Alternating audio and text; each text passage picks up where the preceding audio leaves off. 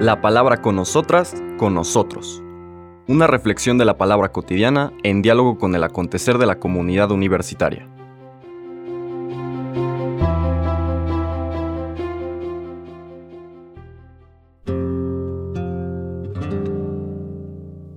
Hola, buenos días.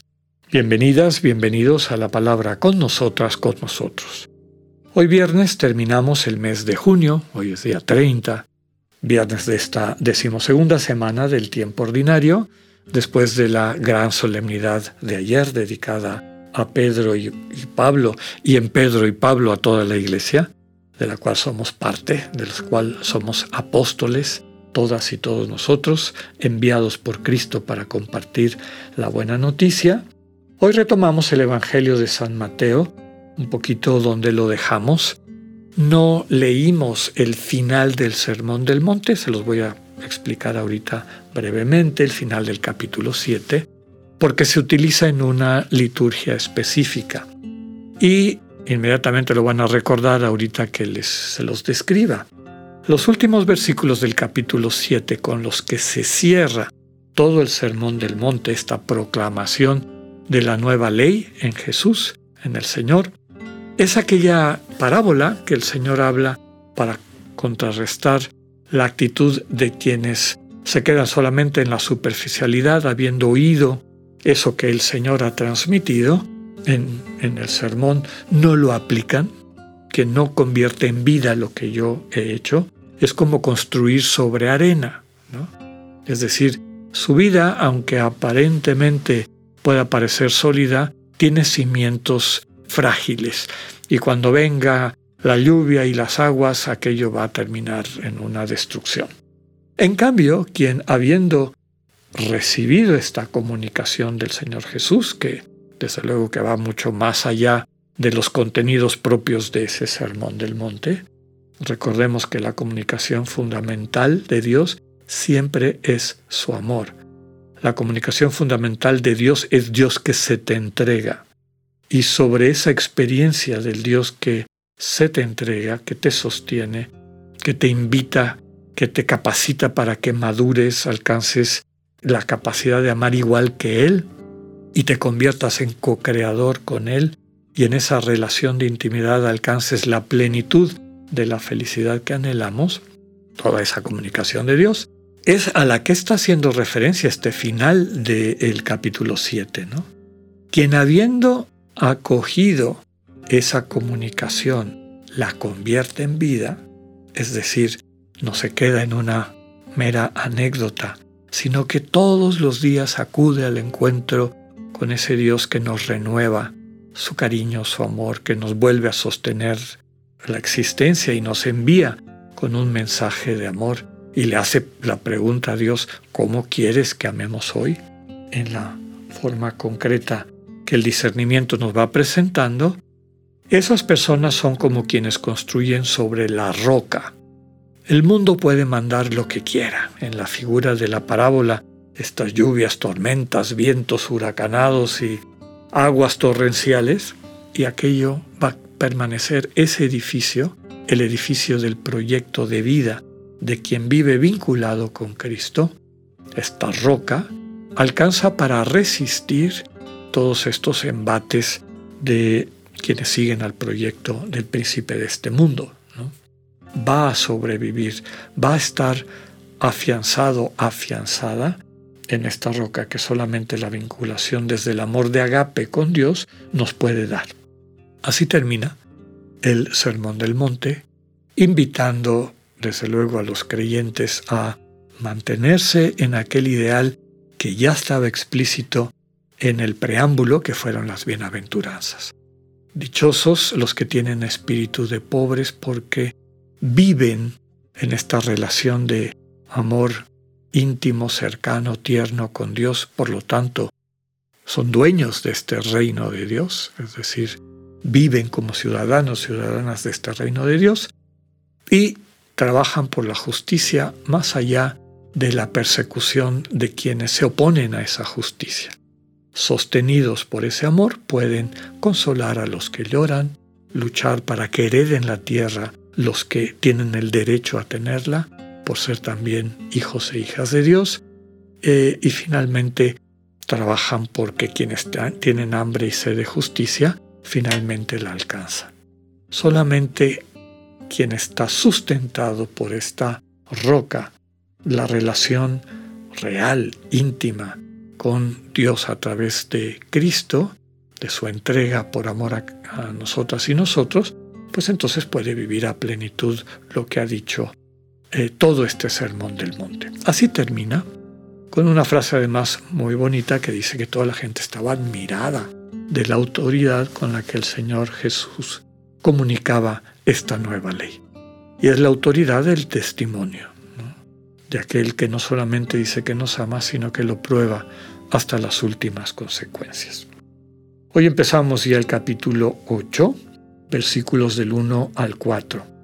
El capítulo 8 de Mateo está dedicado a subrayar con una serie de acciones de liberación del Señor Jesús, curaciones, que Él tiene el poder de eh, instaurar en el mundo este proyecto de Dios, sanando, liberando, transformando una realidad en la cual distintos hombres y mujeres ven coartada su capacidad de participar en esa comunión de amor y el Señor les restituye.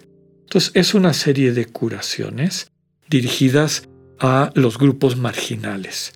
Primero, la que vamos a leer el día de hoy, a un leproso, la del día de mañana, que por ser sábado no nos va a tocar comentar, pero se las adelanto, es la curación del el siervo de un oficial romano, es decir, un pagano, como Jesús, inmediatamente después de proclamar esta nueva ley, vive congruentemente con ella.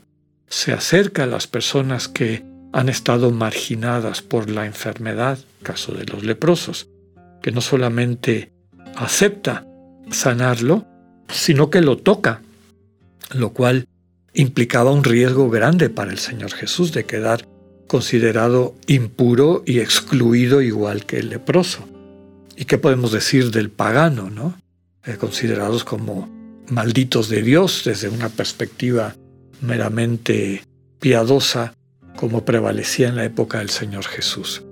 Entonces, no solamente es la predicación, esta transmisión de una nueva ley, de esta ética del amor discernido, sino que ya el Señor lo empieza a aplicar. Escuchemos lo que dicen estos versículos del 1 al 4 del capítulo 8 de Mateo. En aquel tiempo cuando Jesús bajó de la montaña, lo iba siguiendo una gran multitud. De pronto se le acercó un leproso, se postró ante él y le dijo, Señor, si quieres, puedes curarme. Jesús extendió la mano y lo tocó, diciéndole, Si quiero, queda curado. Inmediatamente quedó limpio de la lepra. Jesús le dijo, No le vayas a contar esto a nadie, pero ve ahora a presentarte al sacerdote y lleva la ofrenda prescrita por Moisés para probar tu curación. Palabra del Señor. Como les comentaba, el Señor Jesús va más allá inclusive de la expectativa de este enfermo, ¿no? enfermo que está rompiendo muchas leyes porque se le acerca. Recuerden ustedes que los leprosos cuando se acercaban a un lugar poblado o veían que alguien se, eh, acercaba en su dirección o tocaban una campanita para llamarles la atención y que no se siguieran acercando, o tenían que gritar a voz en cuello, estoy impuro, estoy impuro. Es decir, estaban malditos de Dios. Bueno, este hombre tiene suficiente confianza en Jesús para arriesgarse. Se le acerca, se postra ante él, quiere decir que está prácticamente enfrente de él, y le dice, si quieres puedes curarme. Qué sorpresa cuando el Señor no nada más habla, extiende la mano y lo toca. Nuevamente estamos hablando de una nueva sensibilidad, una manera radicalmente distinta de percibir las relaciones interpersonales. Si quiero, queda curado. Inmediatamente dice el texto quedó limpio de la lepra. El Señor le invita a no contárselo a nadie, pero para que pueda legítimamente reincorporarse a su vida cotidiana, le pide que siga la ofrenda prescrita por Moisés para que le den ese certificado. Una vez constatado que ya no tiene el mal que lo tenía marginado, pudiese restituirse a su vida comunitaria. Desde luego que es un medio para subrayar la vocación que tiene esta iglesia construida sobre la roca de Pedro, como recordábamos el día de ayer, la roca de una nueva sensibilidad, eh, que también puede resistirse a todos estos embates de los poderes del mundo que tratan de secuestrarla para llevar adelante sus propios proyectos. Que esta actitud de inclusión, de apertura, de sanación de un mundo roto sea el centro de nuestro actuar. Que así sea, que tengan un buen día, Dios con ustedes.